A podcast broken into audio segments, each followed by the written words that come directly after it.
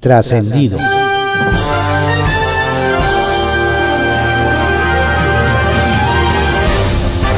Continuamos con la audiosíntesis informativa de Adrián Ojeda Román, correspondiente a hoy, miércoles 8 de junio de 2022.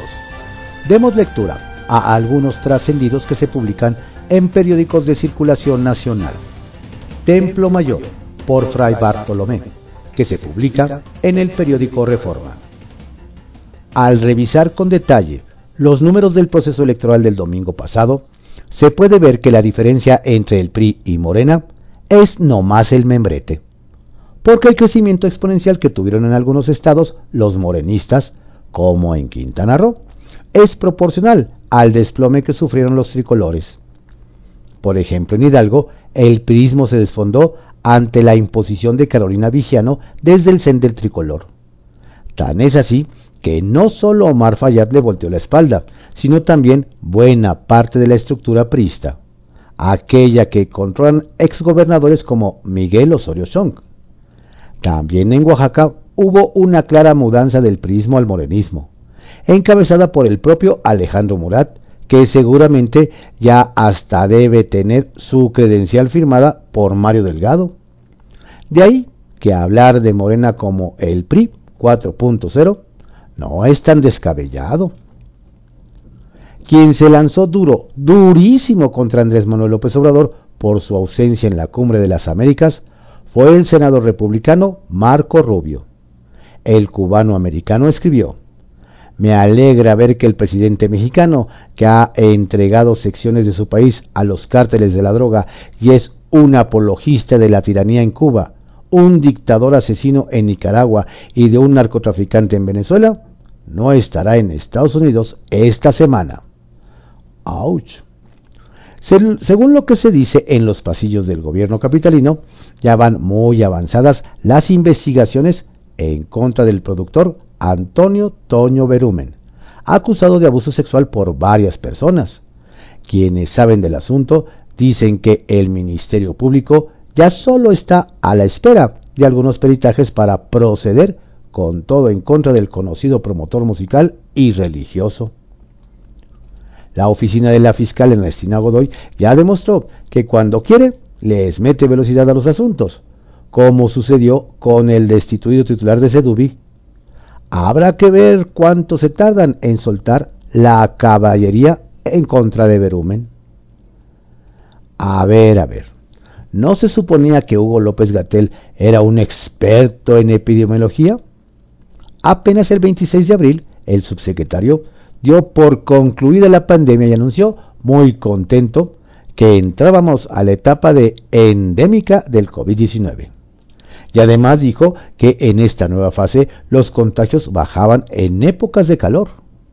No más que se le olvidó avisarle al virus, porque justo ahora que México está sudando la gota gorda por las altas temperaturas, ya se está registrando la quinta ola de contagios en el país.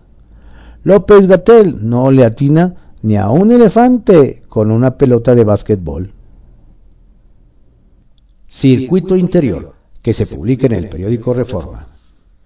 Por cuarta ocasión, diputados de Morena no llegaron a la sesión de la Comisión de Bienestar Animal en la que se discutiría la regulación de las corridas de toros. Eso sí, aunque la sabiduría popular insista, es muy probable que no haya quinto malo. Y todo porque el promotor de la iniciativa, Jesús Sesma, va a solicitar formalmente la expulsión de los faltistas, pues el reglamento establece que un congresista no puede acumular tres inasistencias en los grupos de trabajo. Así es que por andar haciendo vacío para postergar lo más posible el tema, a ver si no los vacían de la lista. Por cierto, el alcalde panista, Santiago Tabuada, no pidió el descuento de día para irse al cierre de campaña en Tamaulipas la semana pasada, pero sí solicitó que se le tomara a cuenta de vacaciones. Nada por reprochar, aunque algo por suspirar, pues al final el candidato aliancista perdió en aquella entidad. La Ciudad de México reconoció el aumento de casos COVID-19, pero aseguró que el impacto de una quinta ola sería mínimo, pues la variante no se asocia con enfermedad grave. Cierto, aunque no hay que olvidar que el repunte anterior también fue de muchos casos con pocos hospitalizados y sin embargo castigo contuvo a varios sectores productivos por ausentismo laboral. Mejor pecar de precavidos que de confiados confinados. El Caballito, que se publica en el periódico El Universal. Cárcel para montachoques en Ciudad de México. Finalmente habrá periodo extraordinario en el Congreso de la Ciudad de México y como le adelantamos en este espacio, el tema más fuerte es la ratificación de ocho magistrados del Tribunal Superior de Justicia Capitalino. Pero también nos destacan que los diputados locales van por castigar con penas de 3 a 8 años de prisión a los montachoques, es decir, a las personas que fingen o provoquen accidentes de tránsito para obtener dinero o bienes a cambio de no dañar físicamente a la víctima. La iniciativa fue presentada por la diputada del PAN, Luisa Gutiérrez. Ya fue avalada en comisiones esta misma semana y se discutirá este jueves en el Pleno. Y si no pasa nada raro, habrá herramientas para combatir esta conducta que afecta a los capitalinos. MC tiene corcholata para 2023 en el Edomex. Nos dicen que lo más probable es que el actual senador Juan Cepeda sea el candidato de Movimiento Ciudadano a la gobernatura del Estado de México el próximo año. Esto nos detallan luego de que el dirigente nacional emesista Dante Delgado anticipó que para la elección presidencial de 2024 no se aliaría con otro partido y que lo mismo sucedería para el caso del Edomex, donde MC irá solo en la contienda de 2023. Así, si se concreta el lanzamiento de Juan Cepeda, quien también es líder de estatal de MC, sería la segunda ocasión que participe en los comicios al gobierno de esa entidad. La vez anterior lo hizo con el PRD. Nos comentan que pronto se haría oficial su designación. El tiempo apremia. SOS por los Derechos Humanos. La titular de la Comisión de Derechos Humanos del Estado de México, Mirna Araceli García Morón, puso el dedo en la llaga, pues afirmó que los habitantes de la Ciudad de México tienen más derechos que los mexiquenses. Es decir, con solo cruzar la calle, los ciudadanos pueden intervenir para preservar su entorno ante obras públicas arbitrarias, pues está plasmado en las leyes de la capital del país, lo cual aún falta en la entidad, por lo que urgió a las autoridades a legislar sobre el derecho humano a una buena administración pública. ¿Tendrá eco su llamado? Línea 13, que se publica en el periódico Contrarréplica. Auditarán al Congreso. La Contraloría Interna del Congreso de la Ciudad ha determinado realizar cinco auditorías al legislativo local.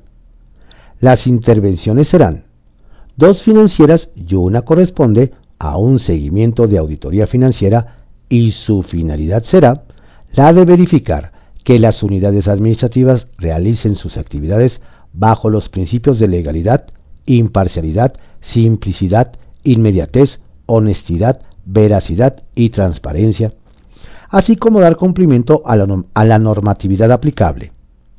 La auditoría de seguimiento corresponde a la asignación y comprobación de fondos para el funcionamiento de los módulos de atención, orientación y quejas ciudadanas debemos recordar que la Auditoría Superior detectó que el Congreso no tenía indicadores para dar seguimiento al trabajo de los módulos. Cambio de aliados. Ante los desencuentros que últimamente ha tenido el diputado Jesús Esma con Morena, la diputada del PRD, Gabriela Quiroga, le hizo un llamado a reconsiderar a sus amigos y sumarse al bloque que actualmente conforman en el Congreso de la ciudad, el PRD, PAN y PRI. Como consejo de amigos, diputado, escoge bien a tus aliados. Desde ayer hemos visto que no estás en el lugar conveniente y te invitamos a que mejor tengas aliados por acá, señaló la legisladora. Esto durante la sesión de la Comisión de Bienestar Animal que intentó aprobar el dictamen que prohíbe las corridas de toros. En su oportunidad, el diputado Jorge Gaviño señaló que tarde o temprano las corridas de toros serán prohibidas en la Ciudad de México. Por la Madre Tierra. Este martes en el Congreso de la Ciudad se llevó a cabo la segunda sesión internacional del Parlamento por la Madre Tierra, donde se analizaron problemáticas relacionadas con el abasto de agua, la economía circular, la visión de la infancia sobre el desarrollo sostenible, entre otros. Al respecto, el coordinador general del Parlamento por la Madre Tierra, Alfredo Rojas Díaz Durán, se refirió a la iniciativa Pacto ILE 2030 de empoderamiento progresivo que está enfocada a abatir la pobreza, debido a que cerca del 75% de los trabajadores independientes no cuentan con derechos sociales. Al evento acudieron representantes de 22 países. Sancionarán la discriminación. Las Comisiones Unidas de Administración y Procuración de Justicia y de Administración Pública del Congreso de la Ciudad aprobaron la modificación de diversas disposiciones en materia de sanciones administrativas respecto a los actos de discriminación por parte de servidores públicos.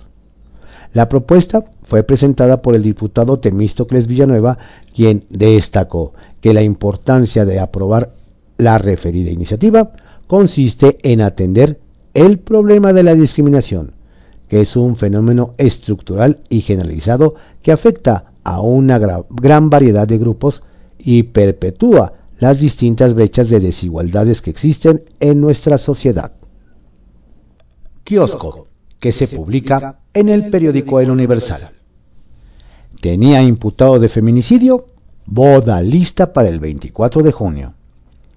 Desde el pueblo nos platican que cientos de invitados se quedaron vestidos y alborotados, ya que por ahora se suspendió el bodorrio del exsecretario de gobierno y ex candidato del PRI, Javier López Zavala, por su detención acusado del feminicidio de su expareja, la activista y defensora de las mujeres Cecilia Monzón, por el que presuntamente pagó 20 mil pesos a los sicarios. Nos detallan que la boda de la feliz pareja se llevaría a cabo el viernes 24 de junio en el Templo de San Francisco, Acatepec, y la recepción en el Salón Quinta Tepanco. Además de que había una exclusiva mesa de regalos en una tienda departamental, en la que se despacharon con la cuchara grande. Ni modo a guardar el smoking. Desplome deja dudas. Donde quedaron más interrogantes que funcionarios caídos, nos cuentan, fue en Morelos, con el colapso de un puente colgante recién inaugurado en el Paseo Ribereño cuando iba cruzando el alcalde de Cuernavaca José Luis Uriostegui Salgado del PAN y varios regidores municipales.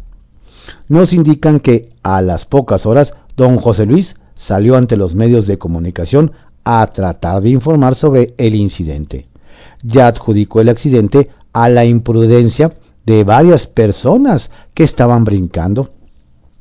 Pero cuando se le preguntó sobre cuál fue la empresa que restauró el puente, un tanto molesto respondió que no tenía la información y no era el momento de tratar eso, por lo que varios se preguntan, ¿cuándo será el momento?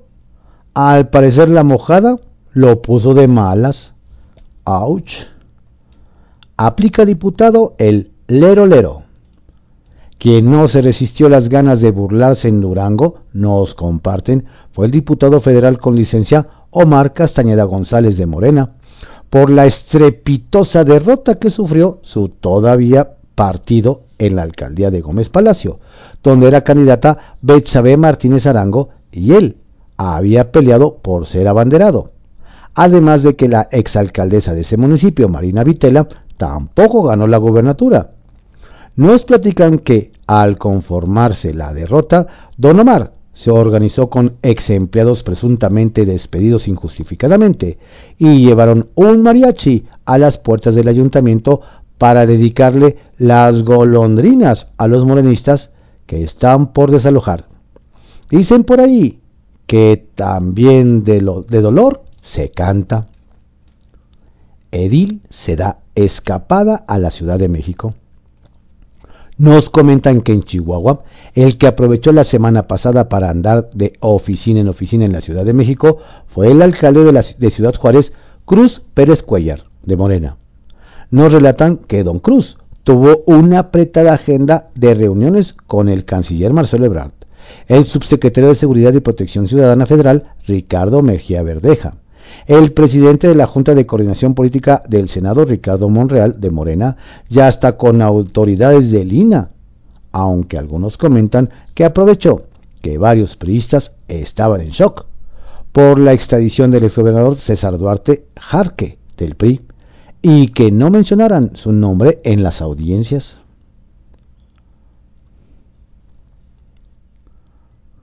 Sacapuntas, que se publica en El Heraldo de México. Acuerdos energéticos.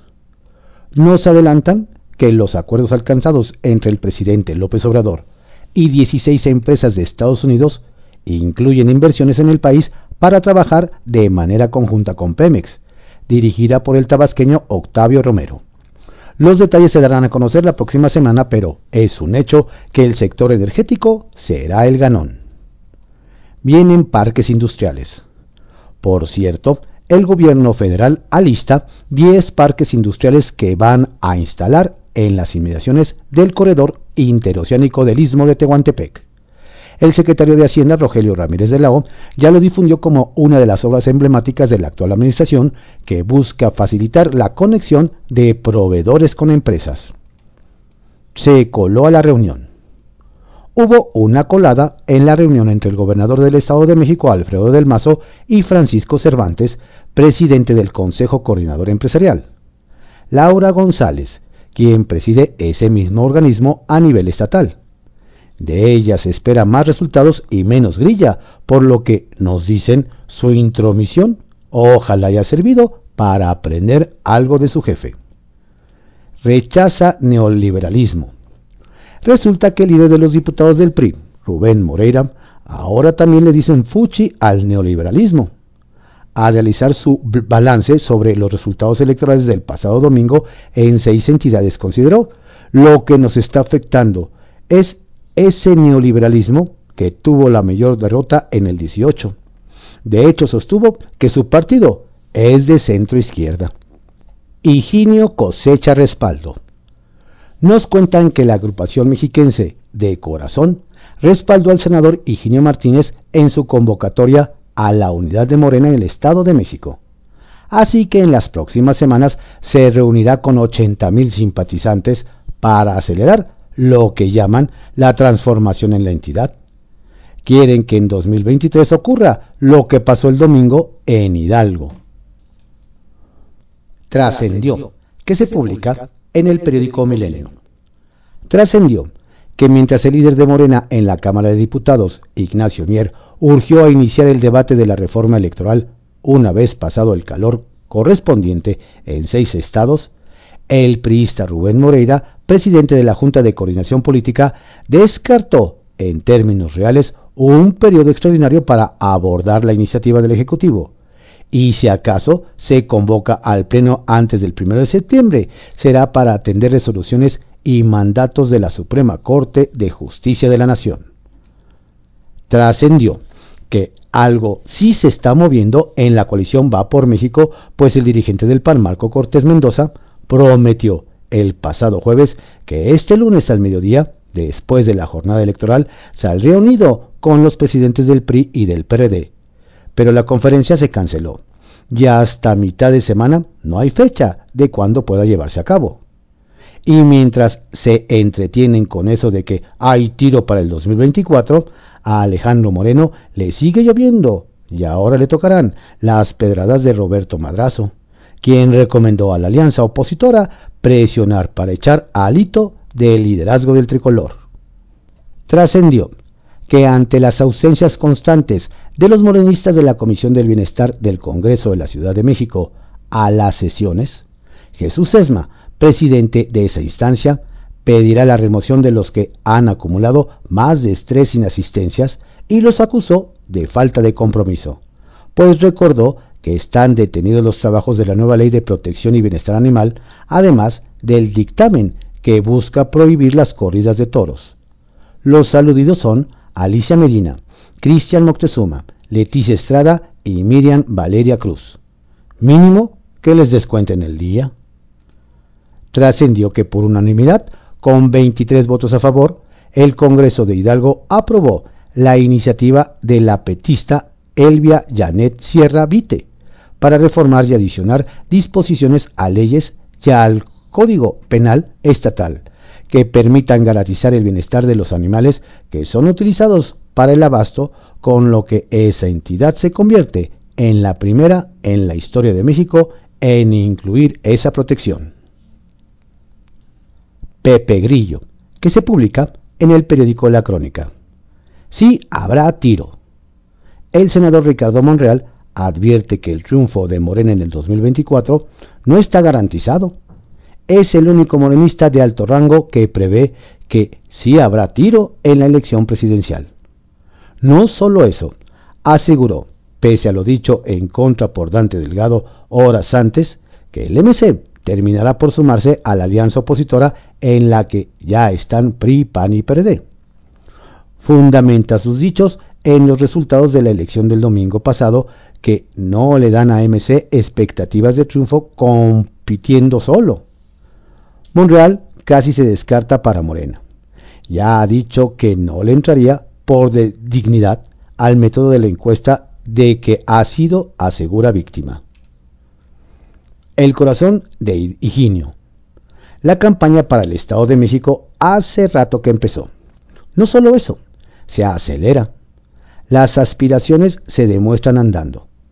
Una de las cabezas de la hidra del Grupo Texcoco, el senador Higinio Martínez, anunció que una organización hasta ahora desconocida, que lleva el nombre de Mexiquenses de Corazón, piensa organizar actos masivos de 30.000 personas para arriba para apoyar el proyecto de la 4T y acabar con el PRI en el Estado.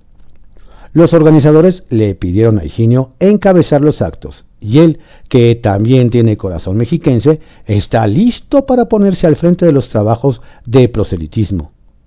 En Palacio, en el INE y en el PRI toman nota. De las palabras a los hechos. El 11 de mayo, el ministro presidente de la Suprema Corte, Arturo Saldívar, visitó la cárcel de mujeres de Santa Marta, Catitla. Menos de un mes después se conocen los primeros frutos de esa visita. Saldívar escuchó a las internas, revisó los expedientes y ayer anunció que al menos 376 mujeres tendrán una defensa profesional comprometida cercana por parte del Instituto Federal de la Defensoría Pública. La idea es que la mayoría de ellas puedan recuperar en el corto plazo la libertad. La intervención del IFDP fue posible gracias a un acuerdo de colaboración entre la Suprema Corte y el gobierno capitalino. Saldívar no se quedó en el discurso de buenas atenciones. Pasó rápido de las palabras a los hechos, lo que puede hacer una diferencia en la vida de cientos de mujeres.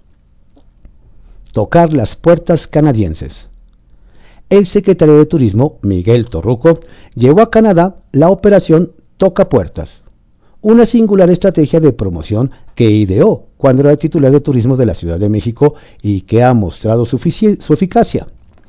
La visita se justifica de sobra porque Canadá es el segundo emisor de turistas a México, solo después de Estados Unidos, y los canadienses después de dos años de pandemia están ansiosos de viajar a lugares con clima privilegiado que tiene nuestro país. No hay que olvidar que el turismo es la actividad económica que genera más empleos para mujeres y jóvenes. Es factor de estabilidad social y genera divisas frescas, todos los días y todas las noches. Las actividades de la delegación mexicana se realizan en los territorios del oeste canadiense, incluido la emblemática ciudad de Vancouver. La promoción efectiva hace la diferencia en un escenario global de competencia intensa por las divisas del turismo. Estos fueron algunos trascendidos que se publican en periódicos de circulación nacional en la audiosíntesis informativa de Adrián Ojeda Román, correspondiente a hoy, miércoles 8 de junio de 2022. Tenga usted un excelente día. Cuídese mucho, no baje la guardia. Saludos cordiales de su servidor Adrián Ojeda Castilla.